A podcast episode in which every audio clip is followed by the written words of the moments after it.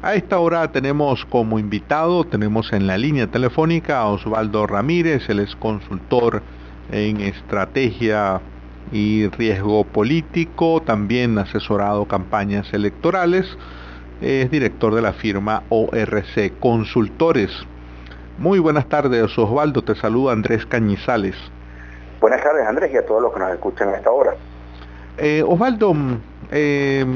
originalmente pensábamos hablar, uh, teníamos pendiente conversar contigo en torno a qué se podían esperar de las negociaciones de Barbados, pero pues los acontecimientos sobrepasan a veces las predicciones. Hemos tenido, eh, y la noticia hoy en realidad, vamos a comenzar por ahí, eh, ¿qué significa que el gobierno de Nicolás Maduro se haya levantado de esa mesa de diálogo en Barbados? Mira, este, yo, yo me atrevo a indicar que todavía eso no, no, no significa que se levanta por completo de, la mesa, del, del, del mecanismo de, Oslo. Que tú pudieras dejar pasar esta, esta reunión puntual y eventualmente volver a sentarte eh, y viendo la fórmula en la cual tratas de encontrar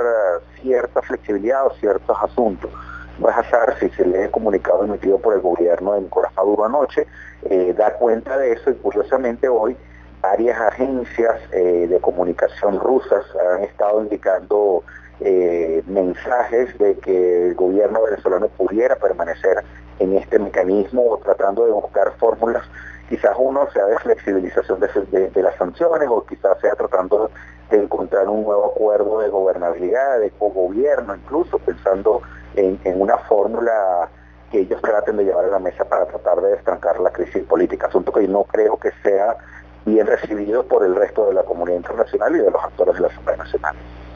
Eh, a propósito también de lo que se discute en Barbados, eh, Rafael Ramírez, que otrora fue una figura muy destacada del chavismo, ha señalado que eh, en la gran discusión, el tema central de lo que se discute en Barbados tiene que ver con la salida de Nicolás Maduro del poder. Tú obviamente no estás en Barbados en esas conversaciones, pero tu mirada como analista te indica que ese es el asunto neurálgico de lo que allí se discute. Mira, yo, creo que hay, hay, dos, condiciones, dos grandes temas. Eh, el primero puede ser, está enfocado en ese, y el segundo es cómo se garantiza eh, temas de, de, tener gobernabilidad posterior durante un proceso de transición, de cambio. Lo que yo creo que hay un consenso mundial en que las cosas en Venezuela deben cambiar. Ese consenso está en todos los actores políticos dentro del país, ese consenso está en los dos, tres grandes grupos eh, en términos internacionales. Hay, un grupo eh, digamos que dos grandes bloques que tienen una palabra bastante firme cada uno de ellos y uno tercero entre comillas que han estado jugando un, papel de no alineados pero que tienen interés también de que las cosas en Venezuela se resuelvan. Ahora eh, habrá que ver hasta dónde ese tema de gobernabilidad implica asuntos de justicia transicional implica eh, temas este, en que efectivamente sobreviven la mayor cantidad de facciones que hay dentro de la coalición gobernante. Puede haber temas relacionados con situaciones de amnistía, eh, que para algunos pueden considerarse como, temas o, la puerta para la impunidad, pero son detalles que están allí y, y, que eventualmente no permite, como algunos aspiran, una negociación suma cero. Yo gano todo, tú pierdes absolutamente todo. Y creo que eso está fuera del radar, como algunos actores políticos están tratando de hacer ver. En días recientes, eh, Monseñor José Luis Azuaje, el presidente de la conferencia episcopal venezolana eh, llamaba o, sostenía que cualquier proceso de negociación, de conversación entre gobierno y oposición debería desembocar en unas elecciones en el corto plazo. ¿Tú crees que ese sea un escenario factible? Mira, yo, creo que ese es el escenario deseable. El, escenario, el gran objetivo de que, que haya en Venezuela, en Venezuela elecciones libres, justas y transparentes. Ahora, eh, tú pudieras tener como un acuerdo, un proceso de, de, un gobierno de transición integrado por los dos bloques, tú pudieras tener como, como acuerdo una situación de, de un reseteo del sistema por medio de unas elecciones en las que participa no solo la presidencia, sino estamos hablando de la Asamblea Nacional, gobernadores, alcaldes, tú pudieras tener un resultado en el cual eh, trates de sentarte y ese, y ese mucho tiempo. Y ahí sí me permito un detalle, Noruega ha sido muy cauteloso. Eh, las partes han sido muy cautelosas, muy cautelosas en ponerle fecha de, culminación a este proceso de negociación, porque estamos hablando de, una, de la crisis más compleja que ha atravesado Latinoamérica y, en el caso de Venezuela eh, no ha habido una crisis estructural del sistema desde la guerra federal aproximadamente. Estamos hablando de más de, 100 años que, el país no estaba por completo en, crisis. Entonces, eh, eso te lleva a, entender que, los actores pudieran estar buscando soluciones distintas. El tema es hasta dónde queda satisfecho el pueblo venezolano, hasta dónde queda satisfecho los aliados internacionales, hasta dónde queda satisfecho la parte de la oposición que está conduciendo estas negociaciones en alcanzar un acuerdo eh, que permita efectivamente, eh, eh, yo creo que un cambio de rumbo y tratar de generar la crisis tan profunda. Y esa crisis tiene derivaciones como la migración forzada, el alto costo de la vida, la potencia para que la situación venezolana se convierta en una catástrofe humanitaria, entre los otros asuntos que constantemente se está hablando en la opinión pública. Em, recientemente, a propósito de una reunión que ocurrió, de una conferencia que ocurrió en Lima, eh, se dejaron ver como posiciones, por un lado los países del Grupo de Lima, los países latinoamericanos, insistiendo en que tendría que haber una solución pacífica, democrática en Venezuela, pero al mismo tiempo el principal vocero de Estados Unidos en esa propia reunión de Lima, sosteniendo que ya no había tiempo para diálogo, que ya el tiempo del diálogo había acabado, que lo sostuvo el señor Bolton.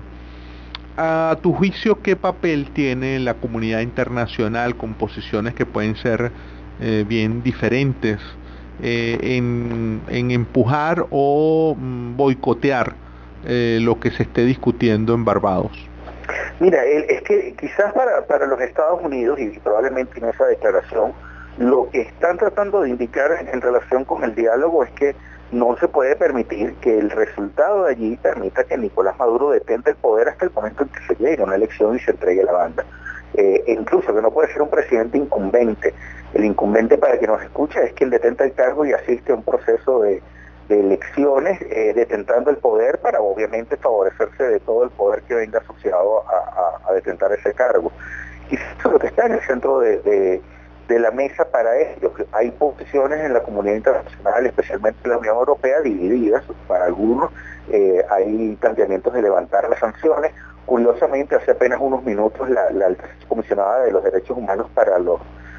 de la ONU para los derechos humanos, Michelle Bachelet, indicaba que las sanciones en este caso que se emitieron esta semana podían agravar todo el tema humanitario y que eventualmente ella combinaba a las partes a tratar de encontrar una salida. Eh, Rusia decía también esta mañana que debería tratar de encontrarse una fórmula, eh, no lo llamó como gobierno, sino quizás del establecimiento de políticas públicas consensuadas que permitieran frenar la crisis tan profunda que está atravesando Venezuela. Eh, en, el grupo de Lima también dividido, y hay que aclararlo, hay países que están teniendo problemas importantes, especialmente los los países del, área andina como receptores, algunos que ya levantaron barreras de entrada importantes con visas democráticas, pero al final del día levantaron barreras de entrada, y otros que están tratando de entender que esa crisis no los permee con fuerza, eh, como pudieran ser países como Paraguay, el mismo Brasil, con un territorio más grande. Entonces todos van a tener presentando, buscando la fórmula de no tener que seguir recibiendo migrantes forzados venezolanos, porque eso afecta a las finanzas públicas y en algunos casos puede poner en serios riesgos eh, de seguridad doméstica eh, en las ciudades receptoras por aumentos de la delincuencia o por tener que tener que tener que pagar más dinero en términos de salud pública, etcétera, etcétera.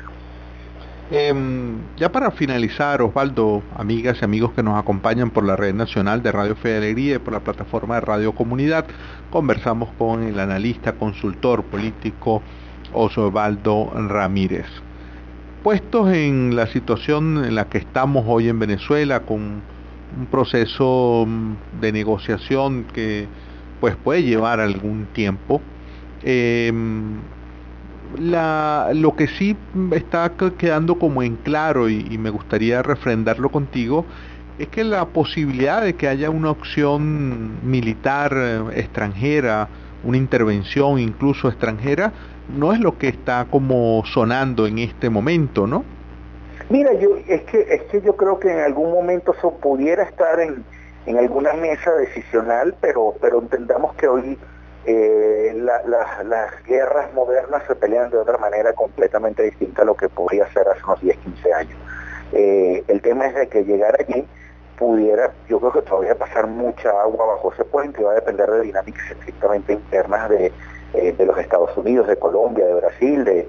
países de la OTAN, etcétera, etcétera. Ojo, eso está allí. Yo creo que no deja de ser eh, una opción a ser considerada, pero cuidado si hasta ahora no ha habido la necesidad de, de, tener que activarla más que en una narrativa como, como una amenaza creíble que en algún momento pueda ser ejecutada. Pues, pero por ahora pareciera que está allí yo no la descarto Y, no estoy haciendo apología del asunto, sino que, que lamentablemente eh, si las cosas se llegasen a complicar aún más, eh, eh, eso está allí. No obstante, yo siento o interpreto que, que Barbados aún puede tener cierta vida el, mecanismo, pues habría que ver la declaración que pueda hacer al respecto Noruega en las próximas horas, si no es que está por salir ya en relación con este tema. Y ahora sí, ya para finalizar, Osvaldo, disculpa, em, ¿En qué arco de tiempo, en qué, en qué, qué, proyección haces tú que imaginándonos que lo, lo, que se está viviendo ahora en torno a Barbados pueda continuar como un proceso de negociación, luego superado este escollo, como tú bien lo planteabas, pues el, el que el gobierno diga que se va a parar de la mesa no significa que se han acabado esas negociaciones, Mm, ¿Qué expectativa tendrías tú para que haya resultados eh, en un proceso como este? Mira, yo, en lo personal, eh, yo aspiro que haya resultados muy pronto, porque, el nivel de sufrimiento eh, puede ser inconmensurable, ya, ya eso puede generar aceleraciones importantes en esa migración forzada. Pero entendiendo además cómo algunos actores tienen margen de maniobra, el gobierno a pesar de las sanciones tiene margen de maniobra con diferentes tipos de financiamientos, crédito activo, la venta de swap de petróleo eh, prácticamente con altas tasas de descuento. Lo que, lo que yo creo que hay, hay que levantar el hito es que las sanciones que efectivamente se dan esta semana por parte de Estados Unidos eh, extienden a cualquier persona natural o jurídica del mundo que pueda tener alguna posibilidad de circunscripción en los Estados Unidos a una posible sanción por, por tratar de, tener negocios con el, con el gobierno de Nicolás Maduro. Entonces, en el fondo, eh, eso afecta, eso yo creo que sienten, el, gobierno está sintiendo ese golpe y el segundo que está sintiendo con fuerza es, el embargo y la protección en el fondo. Yo creo que para los venezolanos allí hay parcialmente un triunfo de, la protección de sitio principalmente, eh, que puede no ser objeto de, ser prácticamente despedazada para, para satisfacer eh, situaciones legales y legítimas que puedan tener algunas empresas por temas de expropiaciones, Conoco, eh, Cristalex, etcétera. La lista es por lo menos 27, 28 empresas que están en cola, en fila para tratar de, hacerse de, activos venezolanos para cobrarse deudas o, o, o las compensaciones debido a, a temas de expropiaciones. Bien, muchísimas gracias. Muchísimas gracias a Osvaldo Ramírez. Siempre es un placer tenerlo para conversar con Osvaldo sobre eh, bueno, cómo está viendo qué se proyecta en el escenario político venezolano y hoy hemos conversado ampliamente sobre el tema de las negociaciones en Barbados. Esto a propósito de lo último, que es el anuncio del gobierno que, va a desistir de ir a una reunión pautada, pero como bien lo ha señalado Osvaldo, eh, pues eso no, significa del todo que esas negociaciones hayan quedado suspendidas definitivamente.